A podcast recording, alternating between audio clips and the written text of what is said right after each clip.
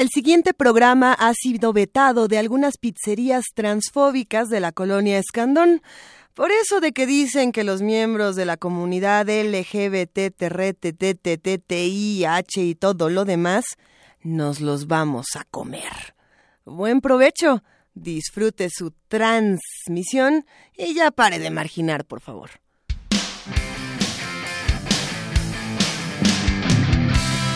Radio UNAM presenta Sin margen.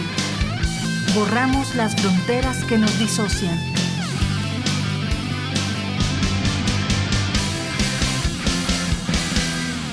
Bienvenidos a Sin Margen, son las 12 con 3 minutos de este jueves, jueves 16 de febrero, jueves, jueves, juegos, muchos aquí estamos jugando y nos estamos divirtiendo. No, no dije huevos, ni tampoco los dediqué neto, porque ya te estoy viendo de este lado. Eh, bienvenidos a este programa Malas Conductas, donde somos irreverentes, somos inteligentes. Por aquí Ana Salazar ya estaba contándome de que había pedido su pizza en, en la colonia Escandón. ¿Que, de qué la quieres, Ana? ¿De, discriminación o de, o de transfobia, dicen por ahí? Eh, ¿Qué opinan de todo lo que ha pasado en los últimos días en esta Ciudad de México, en esta que solía ser nuestra ciudad refugio y ahora se está transformando en otra cosa? Vamos a ver si entre todos la podemos rescatar, vamos a ver desde dónde. Eh, antes de comenzar con todos los temas que tenemos el día de hoy, porque es un programa muy rico, muy nutrido, eh, con, con muchas producciones, además, hay que decir que nosotros también nos sumamos a la celebración del Día de la Radio, que fue eh, hace un par de días, hace apenas el martes, o sea que ya, ya, ya se nos fue el día de la radio, pero para nosotros es la semana de la radio, fue el lunes, ¿verdad que sí fue el lunes? Ese mero. Eh, ¿Cómo nos sumamos a este día de la radio, a esta semana de la radio, a estos tiempos de la radio o los Radio Days que le, que le llamaba Woody Allen en su maravillosa película? ¿Qué hacemos? ¿Desde dónde opinamos y cómo buscamos nuevas alternativas? Aquí en Radio UNAM tuvimos hace unos días precisamente una mesa con los directores de distintas radios universitarias y nos preguntábamos esto mismo. Se hizo este ejercicio desde aquí, eh, se le abraza, por supuesto, a todas las emisoras independientes, a todas las comunitarias y a los que hacen radios dentro de las radios, que es un tema que, que yo encuentro completamente apasionante y espero que podamos transmitir eh, todo el equipo de Sin Margen esta pasión a las malas conductas que nos escuchan y que se manifiestan a través de arroba sin margen guion bajo UNAM. Eh, las otras radios que viven dentro de la radio pueden ser los radioteatros, puede ser la radio experimental, pueden ser estas radios comunitarias que solamente están en ciertos espacios de nuestro país, pueden ser eh, las voces de los marginados que no encontraron un micrófono, que no encontrábamos y a lo mejor ya, ya nos lo prestaron un ratito. ¿Qué se hace dentro de estas radios? Eh, me gustaría que arrancáramos este programa dedicándole una buena partecita, una buena parte deliciosa a lo que es el Día de la Radio con Emiliano López Rascón. Él es creador radiofónico, artista sonoro, productor de radiodramas, guionista, eh, escenografías sonoras, obras de arte radiofónico y experimental. Ustedes lo saben, él ha sido multigalardonado en la Bienal Internacional de Radio y en otros festivales de Europa, becario del Sistema Nacional de Creadores y, y cabe decir, por supuesto, que es nuestro queridísimo maestro y el que nos enseñó a muchos de los que estamos aquí en Radio UNAM, cómo se hace la radio, desde dónde se hace, qué se dice. Ya les contaré algún día unas buenas anécdotas de, nuestro queridísimo maestro. Gracias, Emiliano, por, la desvelada y por compartirnos eh, eh, estos experimentos sonoros, estas editoriales que vamos a, a, poner en un momento más. Antes de eso, les sigo contando que después del Día de la Radio vamos a dedicar una parte de este programa, una buena porción, a la economía LGBT. Si ustedes, pizzerías del Escandón, piensan que nos están haciendo el favor a los raros por dejarnos pasar a sus, a sus exquisitos lugares. Les contamos que es al revés. Eh, la derrama económica que se da de la comunidad LGBT, TTI al mundo es impresionante. Y todo esto lo vamos a comentar con Francisco Rodríguez, matemático y economista, precisamente de la UNAM. Vamos a contar con una serie de producciones bellísimas. Le cedemos la palabra a nuestro querido maestro Emiliano López Rascón. Hola Luisa, qué gusto saludarte. Hola Jessica, lo mismo, gracias por invitarme a echarme este palomazo editorial sobre el Día Mundial de la Radio que ocurrió precisamente el pasado 13 de febrero. La radio es ese medio con habilidades diferentes ha desarrollado algunas capacidades de resistencia. Llevamos al menos unos 50 años de haber perdido el glamour que hoy apenas está perdiendo la televisión en medio de esta vorágine de la convergencia multimedia, transmedia y pues qué remedio. Así es la vida, la vida cambia y pues la radio tiene necesidades de reinventarse en esta época en la que las redes sociales y la internet permiten crear nuevas maneras de distribuir audio que no es la antena y que pues yo he llamado radio en lugar de la A una arroba para significar precisamente esta radio expandida en los entornos digitales y que a través de plataformas de distribución está transformando radicalmente lo que conocemos como radio. Voy a poner un ejemplo. La radio musical y la radio hablada, que fueron dos perfiles clásicos de muchos años, ahora ya se desgarraron en dos servicios digitales claramente diferenciados, como lo son el podcasting, que básicamente se utiliza para transmitir radio hablada, y servicios como el de Spotify o Pandora o otros servicios que nos ponen básicamente cortes musicales en una variedad y en una intensidad y con unas posibilidades como nunca lo pudimos haber sospechado. ¿Qué hace el programador musical o el programador de parrillas radiofónicas frente a estos desafíos? donde el usuario ya más o menos acomoda sus programaciones a conveniencia. Esa es una de las preguntas.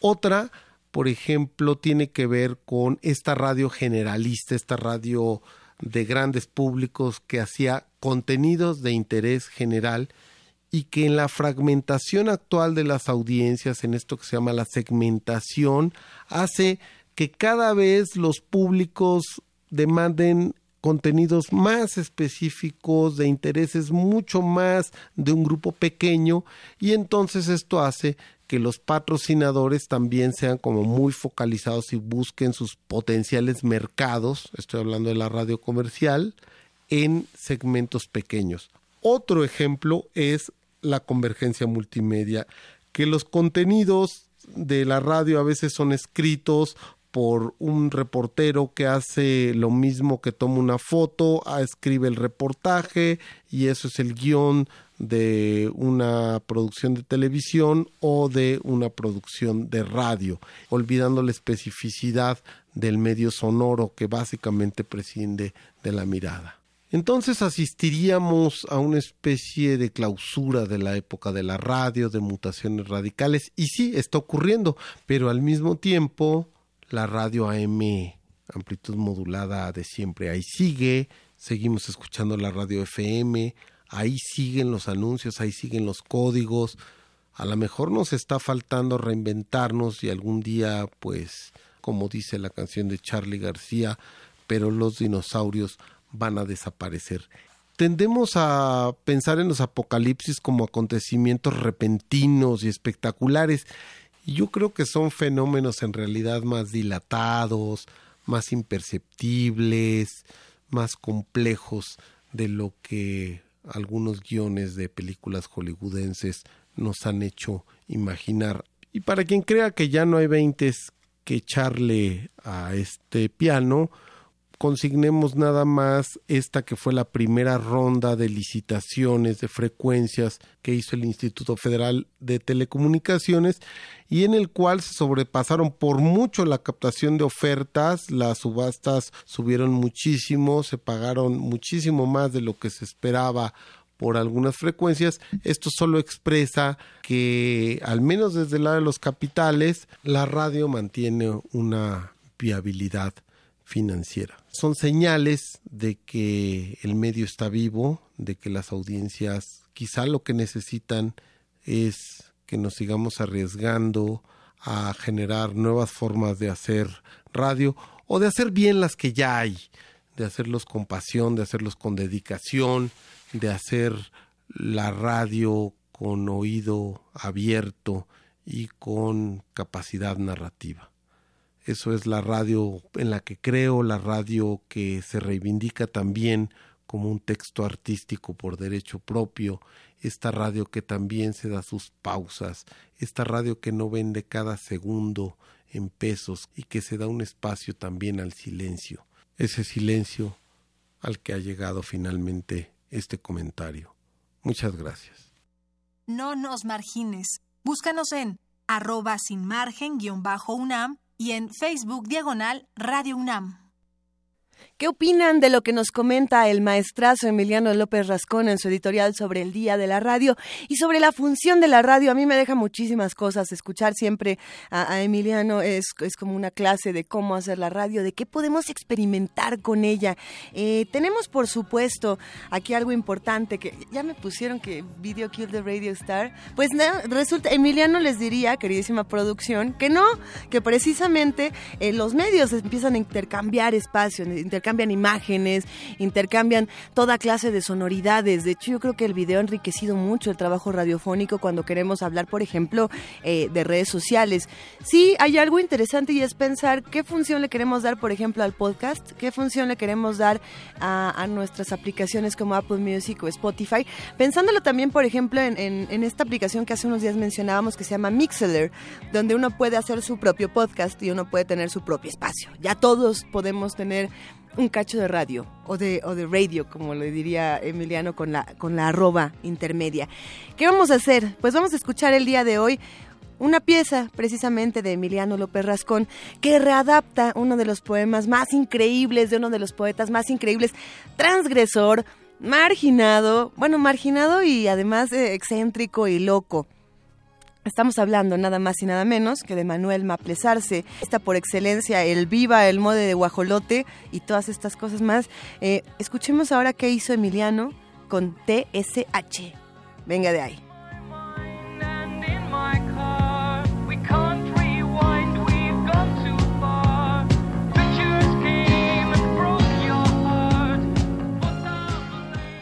Continuación quiero presentarles esta versión contemporánea de el poema TSH del escritor estridentista Manuel Maples Arce.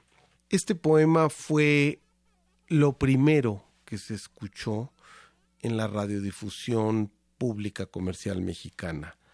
Fue en El Universal, la Casa de la Radio, este proyecto efímero que duró tan solo algunos años, y que lanzó precisamente el periódico Universal, eh, dirigido en aquel entonces por Carlos Noriega Hope, y cuyo suplemento, el Universal Ilustrado, dirigía el escritor estridentista Arqueles Vela.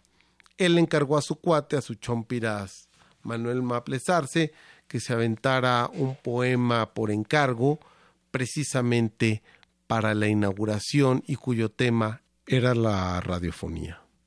El poema y la, el proyecto Homo Audience, una serie de publicaciones sobre la historia y textos sobre la radio que han llevado a cabo durante ya varios años y que en esta ocasión consiste en un libro electrónico, audiolibro, y que contiene algunas piezas que he desarrollado y que me permito de alguna manera anunciar o inaugurar aquí Debo decir que hay unas versiones de reconstrucción, por decirlo así, arqueológicas que yo he hecho de este mismo poema, pero que hizo ya hace unos 15 años Miguel Molina Alarcón en esto que se llamó Ruidos y Susurros de las primeras vanguardias, eh, que eran reconstrucciones de obras pioneras del arte radiofónico y lo hizo entre la Universidad Politécnica de Valencia.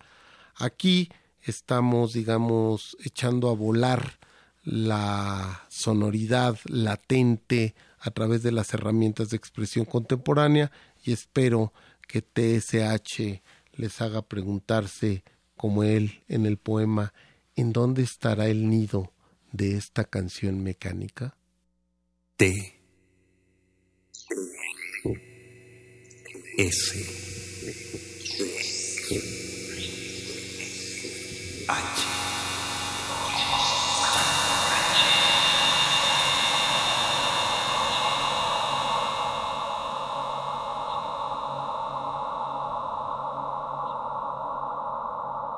sobre el despeñadero nocturno del silencio.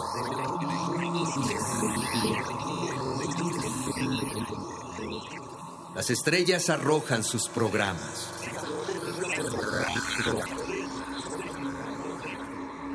Y en el audión inverso del ensueño se pierden las palabras olvidadas.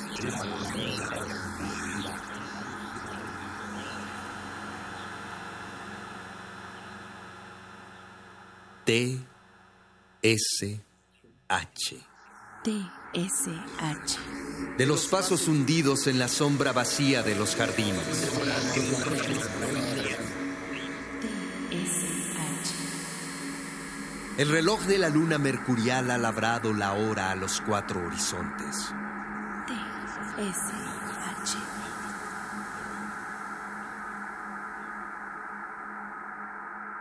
La soledad es un balcón abierto hacia la noche. T, S, H. ¿En dónde estará el nido de esta canción mecánica?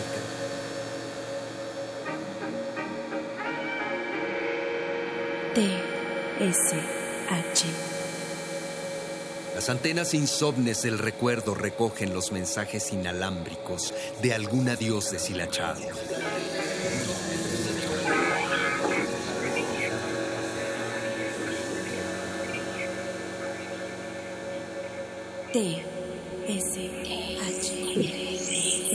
Mujeres naufragadas que equivocaron las direcciones transatlánticas. Y las voces de auxilio como flores estallan en los hilos de los pentagramas internacionales. Mujeres naufragadas que equivocaron las direcciones transatlánticas. Y las voces de auxilio como flores estallan. El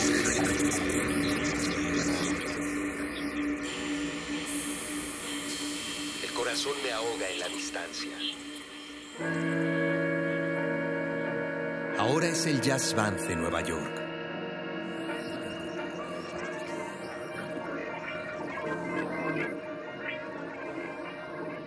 Son los puertos sincrónicos florecidos de vicio y la propulsión de los motores. Manicomio de Hertz, de Marconi, de Edison.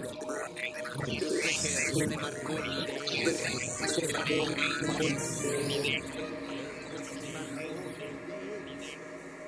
El cerebro fonético baraja la perspectiva accidental de los idiomas. S, H. ¿Aló? Telefonía sin hilos. ¿Aló? ¿Aló?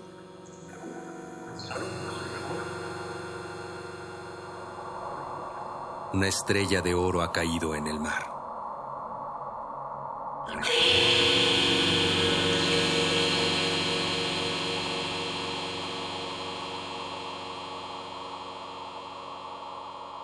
Manuel Maples Arce, TSH.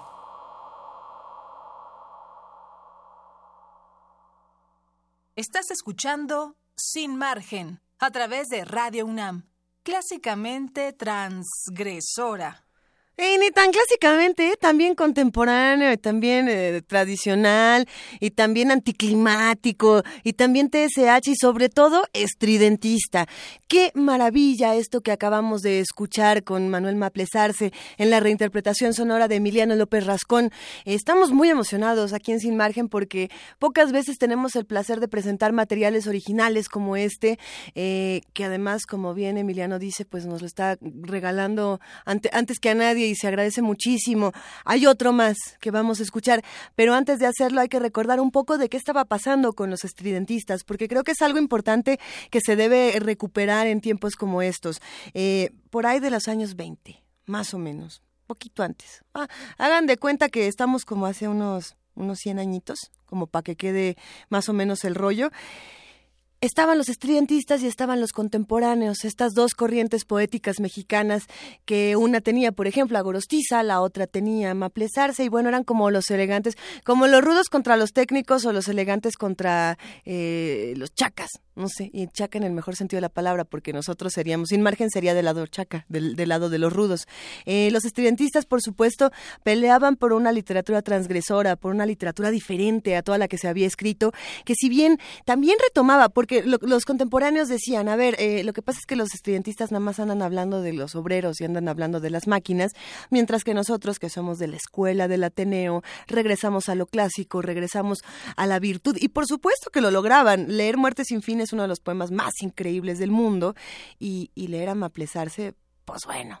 ¿Qué les digo yo? Pero hay otro autor, precisamente de los estridentistas, que a mí me fascina y es Luis Quintanilla del Valle. Eh, Quizá no lo recuerden como Luis Quintanilla del Valle, porque él se ponía el seudónimo o el heterónimo, cada quien elija, el Kin Tanilla, que se escribe con Y, con y para que lo busquen y lo disfruten muchísimo.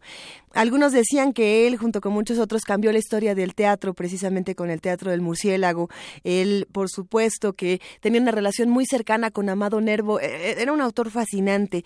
Y escuchar Midnight, uh, Midnight este poema que, esperemos les encante. Ya nos dice la producción otra vez que, que viva el mole de guajolote. Sí, que viva el mole de guajolote que viva el manifiesto estridentista con sus 10 puntos para para, seguir, que además lo deberíamos de, subir a nuestras redes sociales, porque si anda por ahí, ¿eh? Digo, para días como estos nos queda muy bien.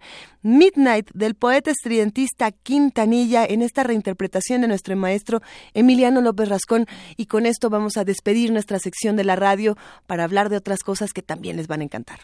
Y bueno, ya para despedirme, en esta tercera intervención quiero presentar Midnight Frolic este poema que integra la colección Radio, poema inalámbrico en 13 mensajes, de el poeta estridentista también Luis Quintanilla, publicado en 1924.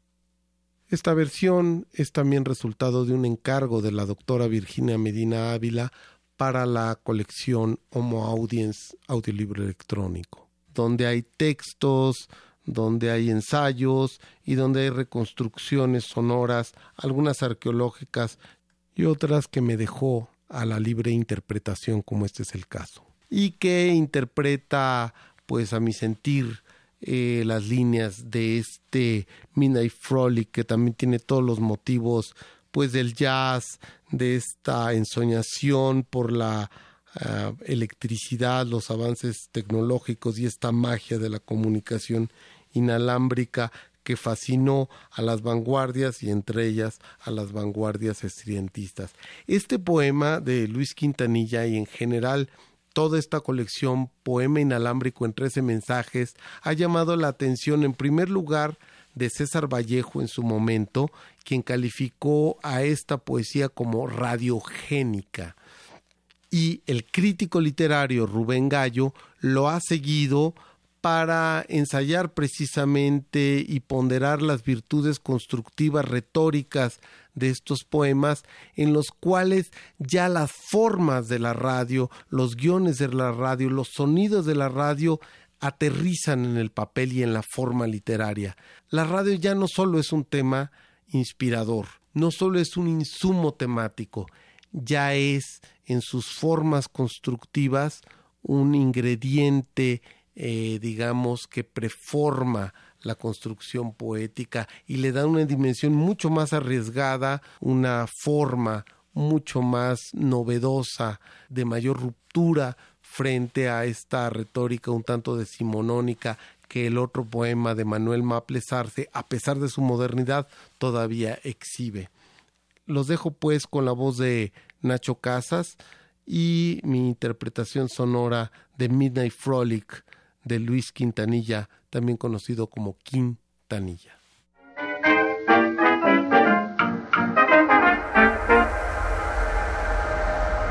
Silencio.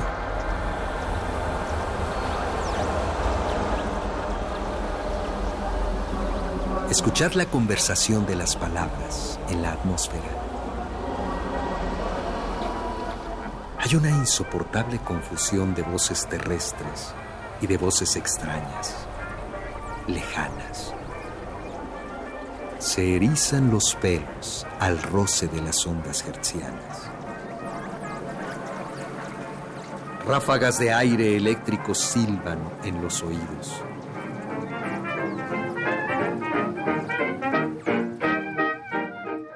Esta noche, al ritmo negro de los jazz bands de Nueva York, la luna bailará un foxtrot. Sí, la luna y Júpiter y Venus y Marte y Saturno con sus anillos de oro. El sistema planetario será un abigarrado cuerpo de ballet que girará todo al compás de una luz musical. Noche de fiesta. Yo tendré que ir de frac. Pero ¿Quién será mi pareja en este Midnight Frolic astral?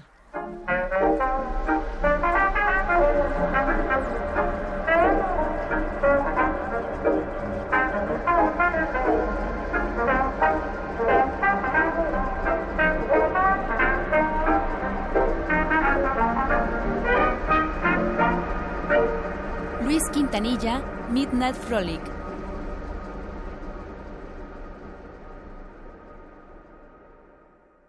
Oye tú. Sí, tú. Ay, ya para de marginar.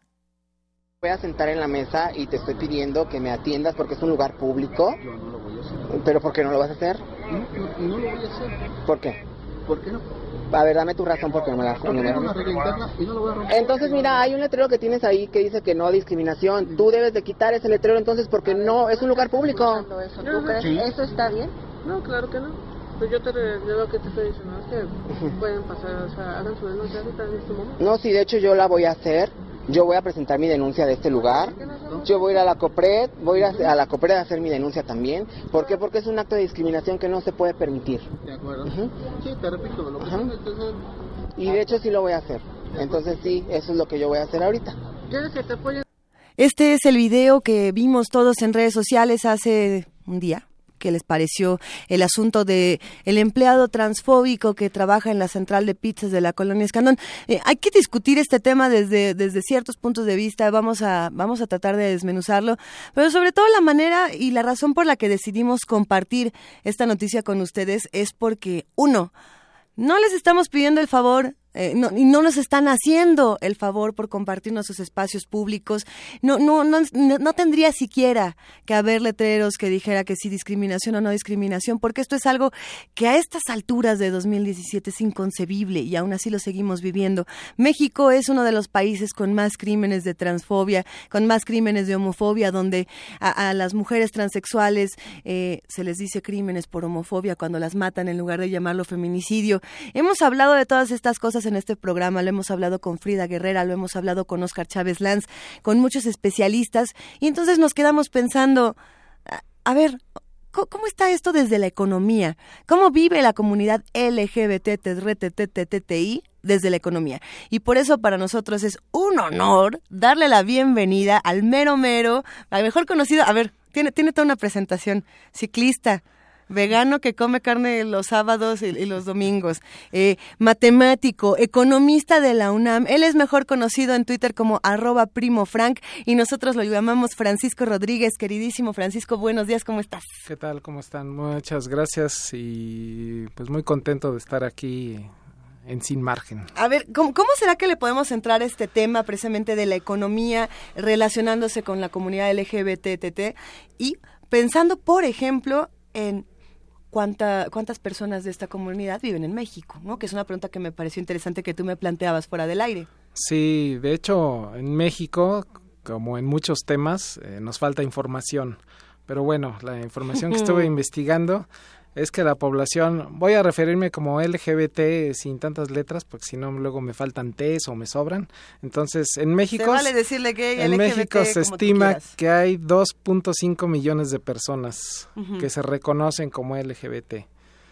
Y este porcentaje sale, porque la verdad no tenemos ningún dato duro, fehaciente en el censo o en alguna encuesta que nos lo diga, Uh -huh. sino que, por ejemplo, en Estados Unidos eh, ahí se hizo una encuesta y las personas, el 3.4% de la población declaró tener este estar dentro de este grupo. Uh -huh. Y en México hubo una encuesta de valores de la juventud que realizó el Instituto de Ciencias Jurídicas de la UNAM, donde se encontró que el 3.6% de los jóvenes Uh -huh. declaraban. Entonces, se parece mucho el porcentaje 3.6 Sí. México contra el 3.4 de Estados Unidos.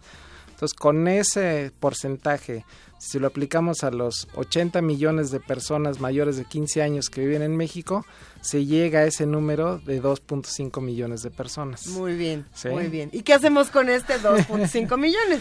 Y entonces, ah, con ese 2.5, pues digamos, ya podríamos saber, lo que digo es que faltan muchos datos, cuál es el impacto económico, por ejemplo, que tiene esta comunidad, porque no sabemos, no tenemos datos precisos sobre sus ingresos, sobre cuánto están ganando, sobre si están en condiciones de pobreza o no, porque toda la información que se recaba no llega a ese nivel de detalle. Lo más que llegamos con el censo y con la encuesta intercensal que se hizo en 2015 es que se, se hace una pregunta sobre el jefe del hogar y se averigua el sexo del jefe del hogar y después se establece la relación con los otros habitantes del hogar. Si son hijos, si son pareja y por ejemplo si otra persona declara ser la pareja del jefe del hogar, con el sexo, que también se le pregunta, masculino, femenino, y entonces ahí se hace una estimación de cuántas parejas son del mismo sexo. Pero haciendo esa cuenta resulta que son bien poquitos hogares, 230 mil hogares, si hacemos ese cruce de información, Está raro. De los casi 30 millones de hogares que hay en este país, solo 230 mil declaran Abiertamente. que- abiertamente que hay una pareja del mismo sexo que es la que dirige ese hogar. Pero ahí estamos perdiendo pues a todos los que no viven en pareja, por ejemplo. Por ejemplo. A ver, habría que preguntarnos antes de continuar con este análisis, ¿por qué no tenemos esta información? ¿Y por qué no hay un, un- un grupo de personas que se dedicarían casi obligadamente a sacar este tipo de, de detalles? Partiendo de eso, que lo podemos dejar para adelante, trabajemos con lo que sí tenemos. ¿Y, y qué sí se puede hacer con estos pocos datos? ¿Y, y cómo podemos eh, callarle la boca a un par de, de transfóbicos que anden por ahí vendiendo lo que quieran vender?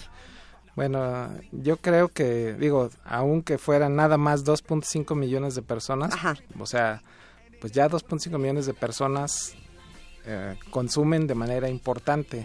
Por ejemplo, este tema de lo que pasó en la pizzería, pues la pizzería debe estar, debería de estarse preocupando porque además está en una zona que digamos se ha puesto muy de moda, que está atrayendo mucha gente y yo pienso inclusive, igual no tengo datos para sostenerlo, parejas del mismo sexo se están moviendo a todas estas colonias. Por supuesto. Ah, y, hay, entonces- y hay otra cosa interesante ahí, eh, ya, ya lo, lo podremos platicar con más calma, pero la comunidad LGBT tiene una organización impresionante. Y si hay algo que hacen muy diferente a los políticos, a la sociedad civil, que, que pueda tener o no bandera de color en su casa, de muchos colores, es que cuando algo no les gusta, sí se organizan, sí salen a marchar, sí salen a denunciar y sí hay una acción eh, consciente y muy congruente con lo que ellos defienden, ¿no? Entonces, bueno, sí, sí, este, qué, qué miedo. Si, si yo hubiera sido quien hizo esas declaraciones estaría temblando Así un es, poquito. sí, yo creo que sí deberían de estar preocupados. Otro tema que a raíz de esto es, por ejemplo, el de los matrimonios de personas del mismo sexo. Ajá. Por ejemplo, en Estados Unidos, que hay un poco más de números porque tienen datos de parejas del mismo sexo o orientación sexual de las personas más o menos desde 1990. Ujú. Entonces ya son más de 25 años de datos, entonces ahí sí hay como más números. Y por ejemplo, cuando Obama estaba pensando en legalizar la- los matrimonios del mismo sexo en todo Estados Unidos, pues lo- muchas oficinas de varios estados hicieron cuentas y dijeron, pues esto sí nos va a traer muchos ingresos. Estiman que como 3 mil millones de dólares anuales Por supuesto. sí. entre permisos, licencias, gasto de los que organizan las fiestas, etcétera. O sea, sí hay un impacto económico en muchas ciudades asociados totalmente al, al tema LGBT. La Ciudad de México es un la caso, Ciudad de ¿no? México es uno de los casos exitosos en Latinoamérica. Creo que es el tercer lugar. Este, Argen- Buenos Aires y Río de Janeiro reciben más turistas eh, en ese sector. Pero es importante decir que inclusive la Organización Mundial de... No, la oficina de la ONU Ajá. asociada al turismo tiene un, un renglón específico que se dedica al turismo LGBT. Y, por ejemplo, ahí los números son importantes. Por ejemplo, en México, un turista promedio en una visita se gasta 700 dólares.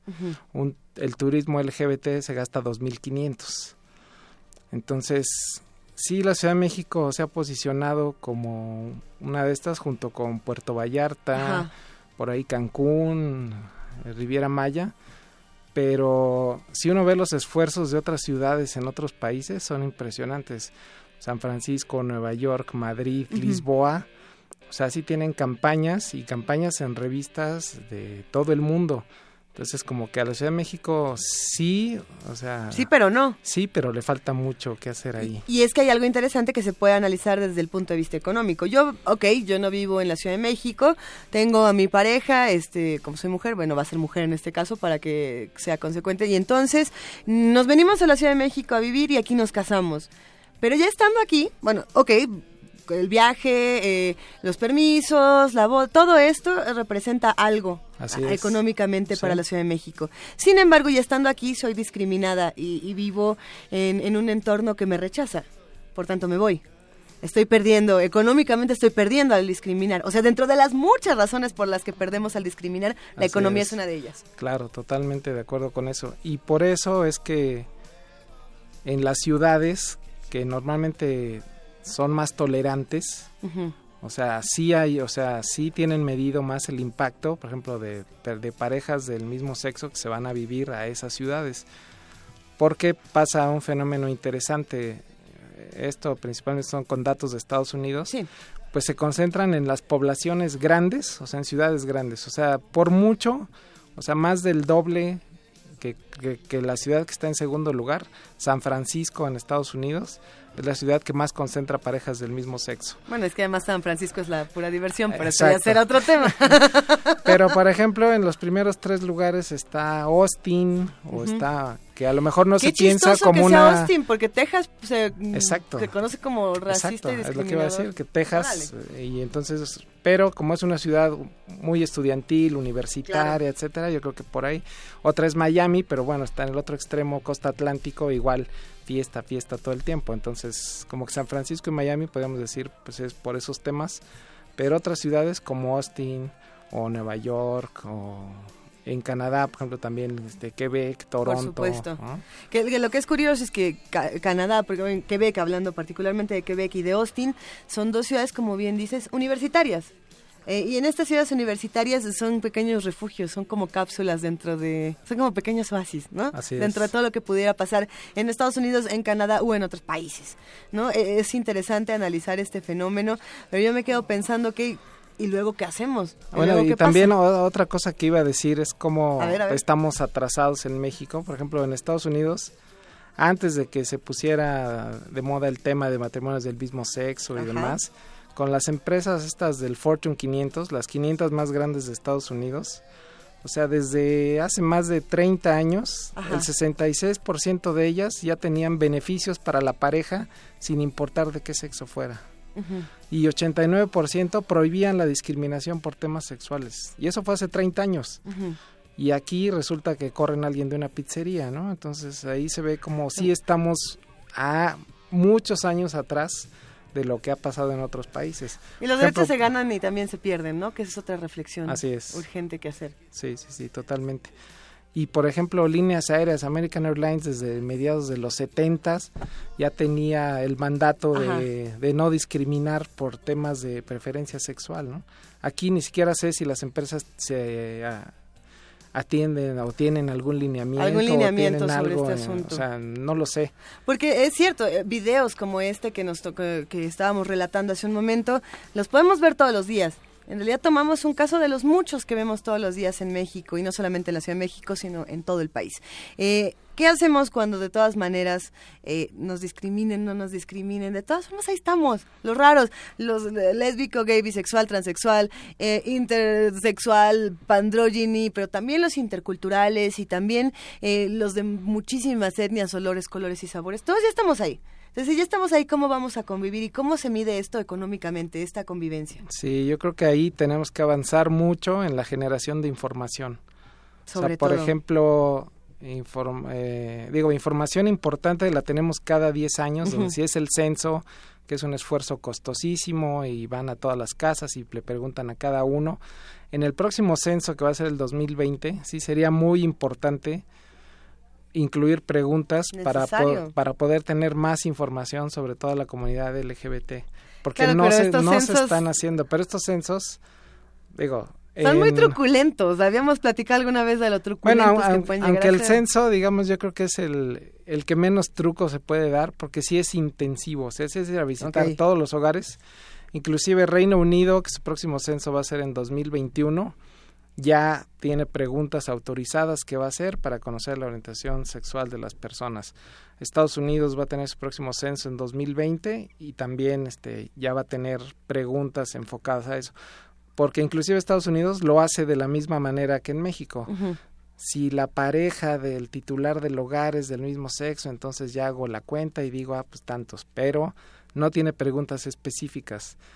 También las oficinas mundiales de estadística como la ONU Ajá. o el fondo dicen que también ese tipo de preguntas a veces a las personas no las responden. Les da Exacto. cosita la da discriminación, cosa. por Sí. supuesto. Pero yo creo que hemos ido avanzando bastante en esos temas y yo pensaría que en el censo de 2020 nadie tendría problema de declarar su preferencia sexual a un encuestador. Vamos, vamos a ver cómo se va desarrollando todo esto. Eh, malas conductas que nos escuchan. A ver, ¿qué piensan? Estamos en arroba sin margen guion bajo UNAM. ¿Ustedes qué son? ¿Lésbico, gay, bisexual, transexual, eh, radioasta, que también es otra categoría sexual muy interesante?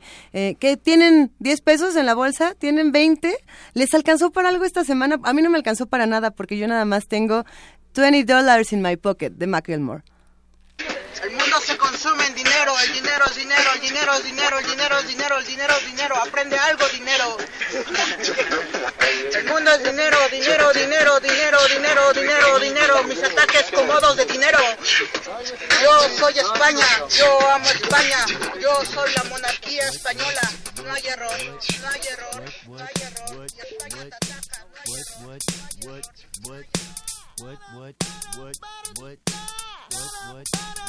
error. I'm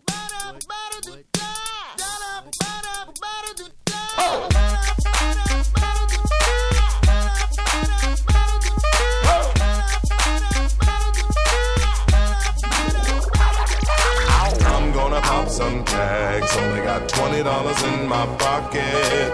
I'm, I'm, I'm hunting, looking for a come up. This is fucking awesome. Now, walk into the club like, what up? I got a big cock. I'm just pumped. I bought some shit from a thrift shop. Ice on the fringe is so damn frosty. The people like, damn, that's a cold ass honky. Rolling in hella deep, headed to the mezzanine. Dressed in all pink, set my gator shoes. Those are green, draped in a leopard mink. Girl standing next to me. Probably should have washed this. Smells like R. Kelly sheets. But shit, it was 99 cents. I get copping it, washing it. About to go and get some compliments. Passing up on those moccasins. Someone else has been walking in. Bummy and grungy fucking man. I'm stunting and flossing and saving my money. And I'm hella happy that's a bargain, bitch. I'ma take your grandpa style. I'ma take your grandpa style. No, for real. Ask your grandpa, can I have his hand me down? Velour jumpsuit and some house slippers. Dookie brown leather jacket that I found. Dig it. They had a broken keyboard. I bought a broken keyboard. I bought a ski blanket. Then I bought a kneeboard. Hello, hello, my ace man, my mellow. John Wayne ain't got nothing on my fringe game. Hell no. I could take some pro wings, make them cool, sell those. The sneakerheads will be like, ah, he got the Velcro. I'm gonna pop some tags. Only got twenty dollars in my pocket. I'm, I'm, I'm hunting, looking for a come up. This is fucking awesome. I'm gonna pop some tags. Only got twenty dollars in my pocket. I'm, I'm, I'm hunting, looking for a come up. This is fucking awesome.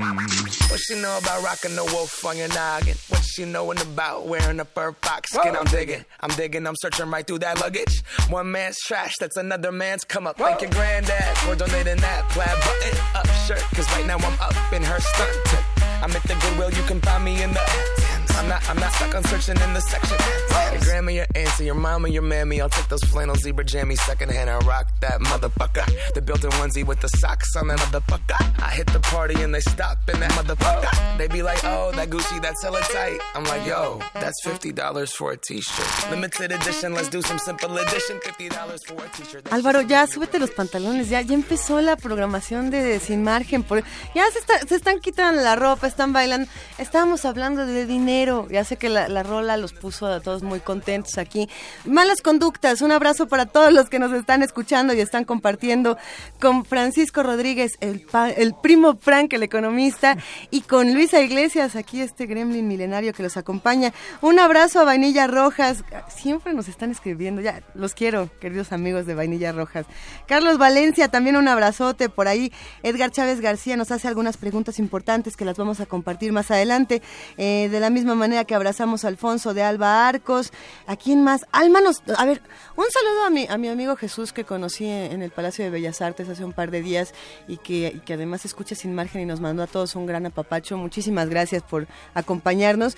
Y vamos a abrir, si te parece bien, queridísimo primo Frank, con la pregunta de Alma, para que de ahí nos vayamos a algo que me estabas contando que me dejó la piel chinita y que se va a poner todavía mejor esta conversación. Alma nos pregunta, ¿es legal que alguien te pregunte tu preferencia sexual como tal?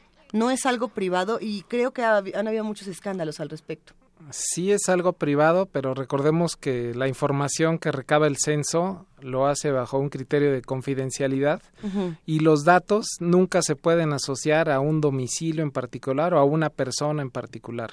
O sea, siempre los datos que nos presentan son agregados, nos dicen cuántos millones de personas, cuántos hijos, cuánto ganan, en qué trabajan, etcétera, pero nunca de manera individual y nunca nadie tiene acceso a los registros individuales para que tú pudieras decir los que viven en esta manzana tienen esta cierta preferencia o demás.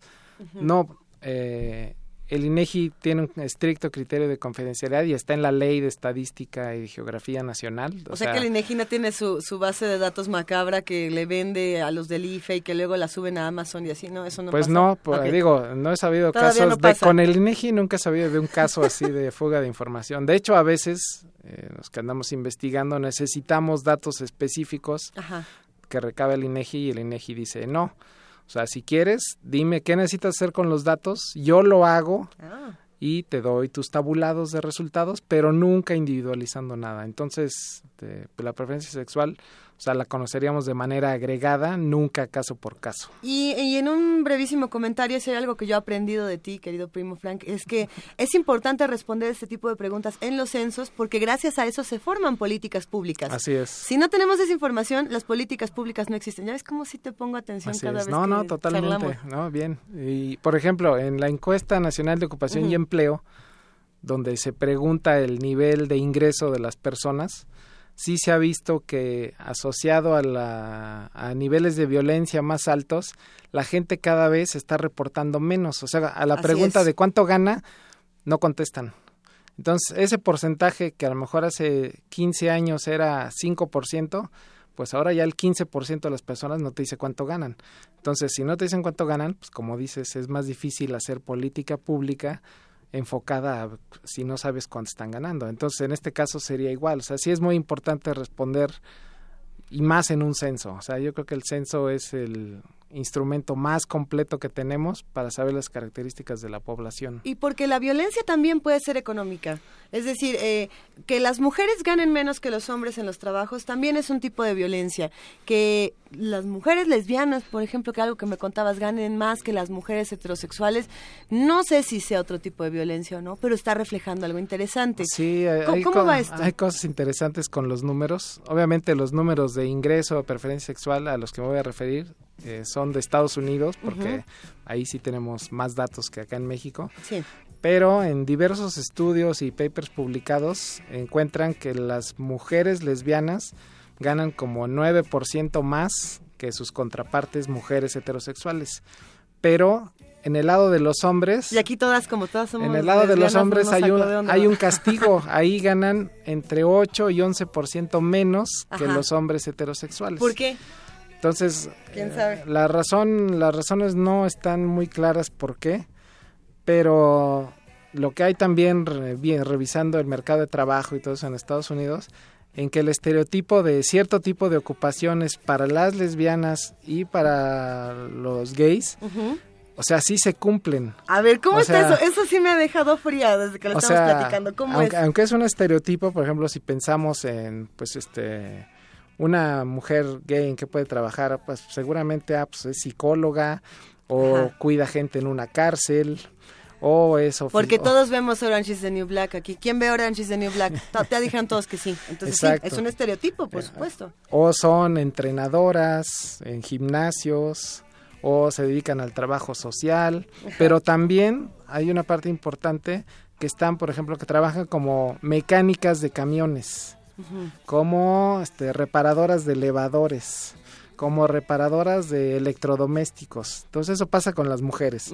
Y del lado de los hombres, sí hay eh, ocupaciones donde su la proporción de, de, por ejemplo, gays este, es mayor, por ejemplo, en, este, los que atienden en los vuelos. ¿no? Ok. El, El flight attendant, El flight ajá. attendant, exactamente.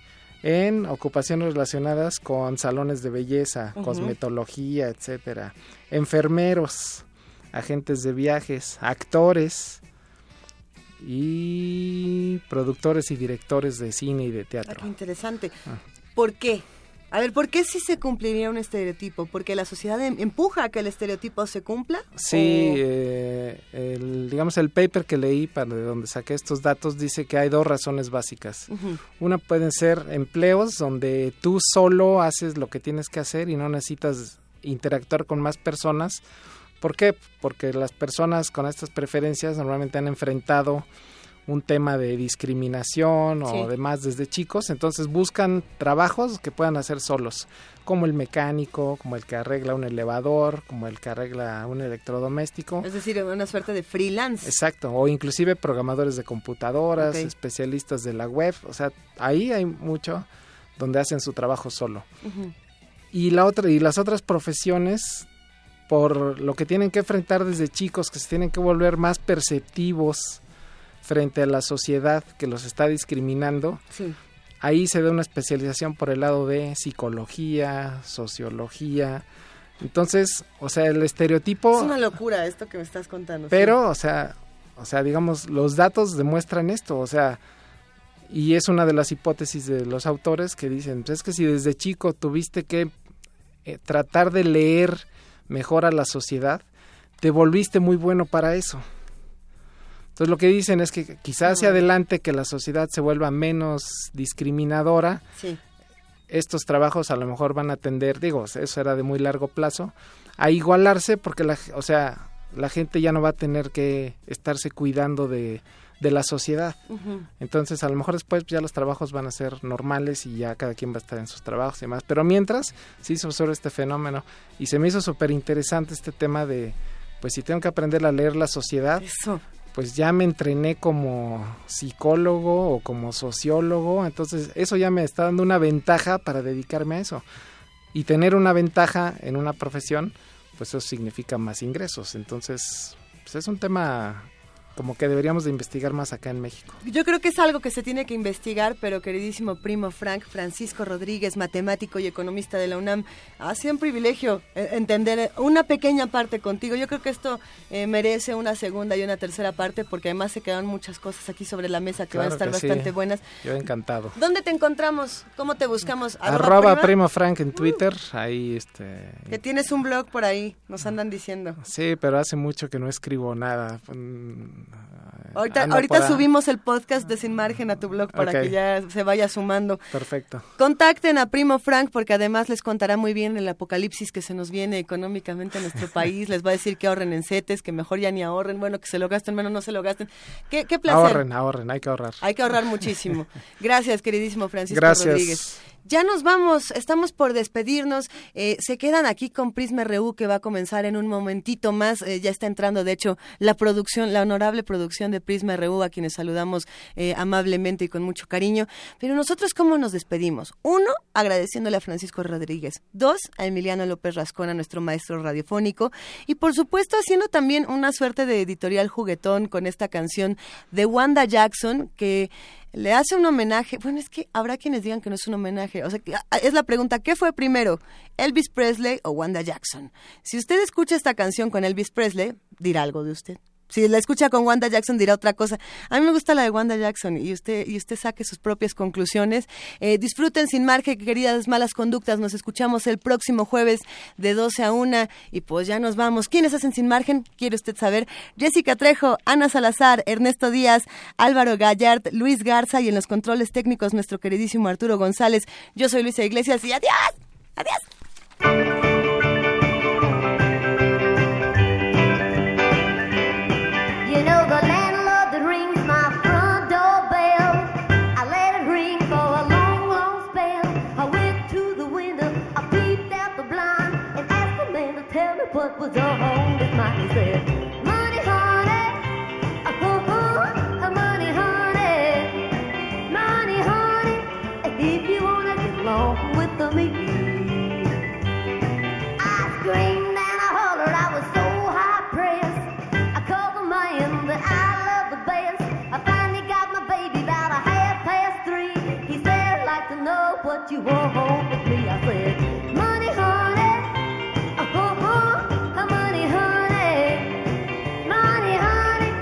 If you wanna get along with me.